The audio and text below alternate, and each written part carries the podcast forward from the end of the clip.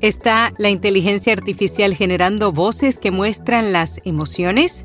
Y según un reportero, el futuro de Spotify no está en los podcasts exclusivos, sino en la publicidad. Además, el español lanza siete podcasts para redoblar su apuesta por el audio. Notipod hoy. Un resumen diario de las tendencias del podcasting. El audio cristalino de nuestro podcast diario Notipod hoy es traído a ti por Hindenburg. Oír es creer. Prueba la herramienta de reducción de ruido de Hindenburg gratis durante 90 días y recibe un 30% de descuento en una suscripción anual. Detalles en las notas.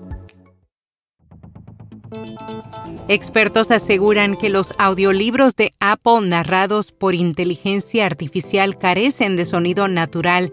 La compañía ha estrenado decenas de audiolibros narrados por voces generadas con inteligencia artificial, sustituyendo así a los locutores humanos.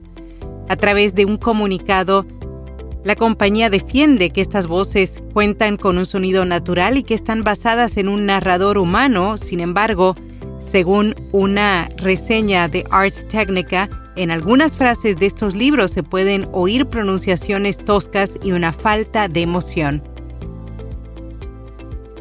El futuro de Spotify no está en los podcasts exclusivos, sino en la publicidad.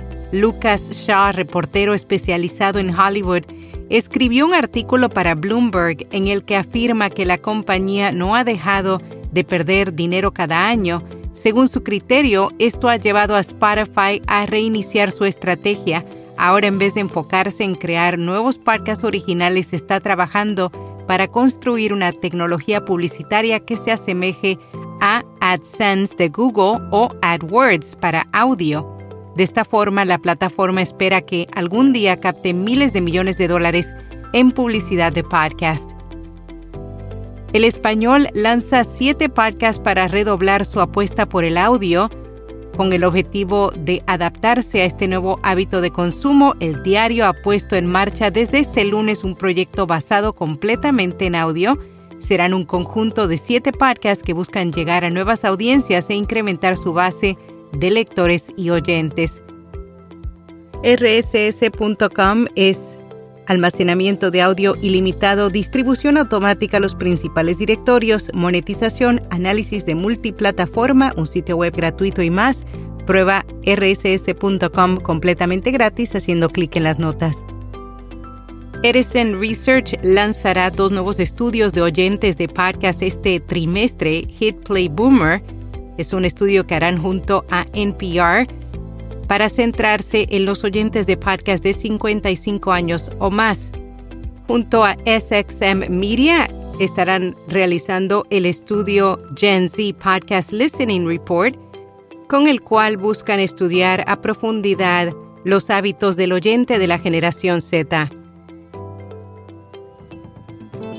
Sontronics lanza el paquete Voice Casting es un producto todo en uno que fue construido alrededor de su micrófono Podcast Pro, el cual promete ser una solución de calidad y de gran valor para podcast, transmisiones, voz en off y música.